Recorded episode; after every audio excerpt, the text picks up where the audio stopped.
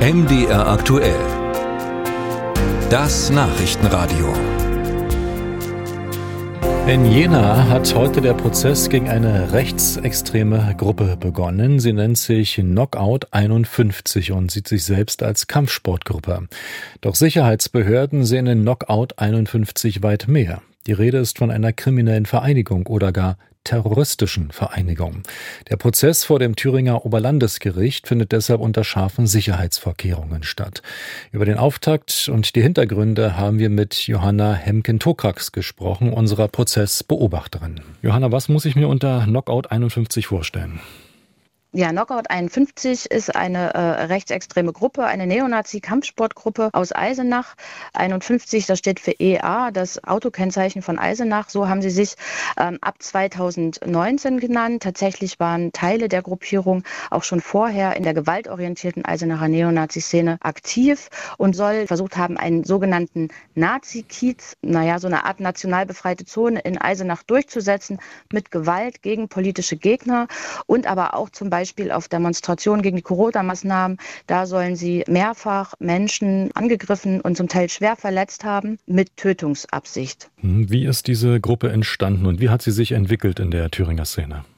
Also Knockout 51 als Gruppe gibt es ab 2019, aber die mutmaßlichen Mitglieder sollen schon sehr, sehr lange vorher auch aktiv gewesen sein. Die sind Teil der jungen, gewaltorientierten Neonazi-Szene, die sich so ab Anfang, Mitte der 2010er Jahre in Eisenach ähm, organisiert hat unter verschiedenen Namen.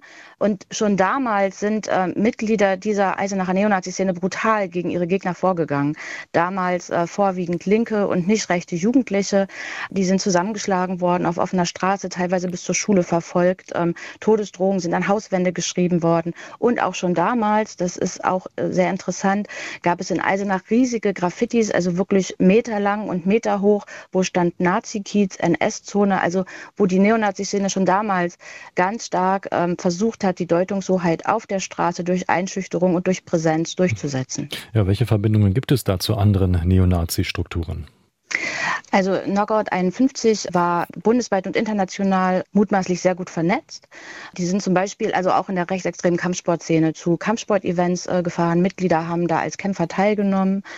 Teile beziehungsweise einem, dem Redelsführer, werden Kontakte zur sogenannten ähm, Atomwaffendivision einer rechtsterroristischen Gruppe in den USA vorgeworfen. Da wird ermittelt. Dann sollen Mitglieder von Knockout 51 auch Kontakte zu einer rechtsterroristischen Gruppe in Großbritannien gepflegt haben. Sie waren auch über das sogenannte Flieder Volkshaus, also die Landesgeschäftsstelle der, der NPD, heute die Heimat in Eisenach gut vernetzt. Dieses Haus gibt es seit 2014 in Eisenach und Knockout 51 und auch schon ähm, die Jugendlichen, aus denen dann diese Gruppe hervorgegangen ist, die sollen da Kampfsport trainiert haben. Also dieses Haus war Rückzugs- und Organisationsraum für die junge Neonazi-Szene in Eisenach. Und da gehen eben bis heute auch Kader, zum Beispiel der verbotenen Gruppierungen ähm, Combat 18, Blood and Honor, die gehen da ein und aus. Und dieses Haus ist eben auch eine wichtige ähm, Vernetzungsstelle für die mhm. Neonazi-Szene bundesweit. Hintergründe beleuchtet von unserer Rechtsextremismus-Expertin und Prozessbeobachterin in Jena, Johanna Hemken Tokrax.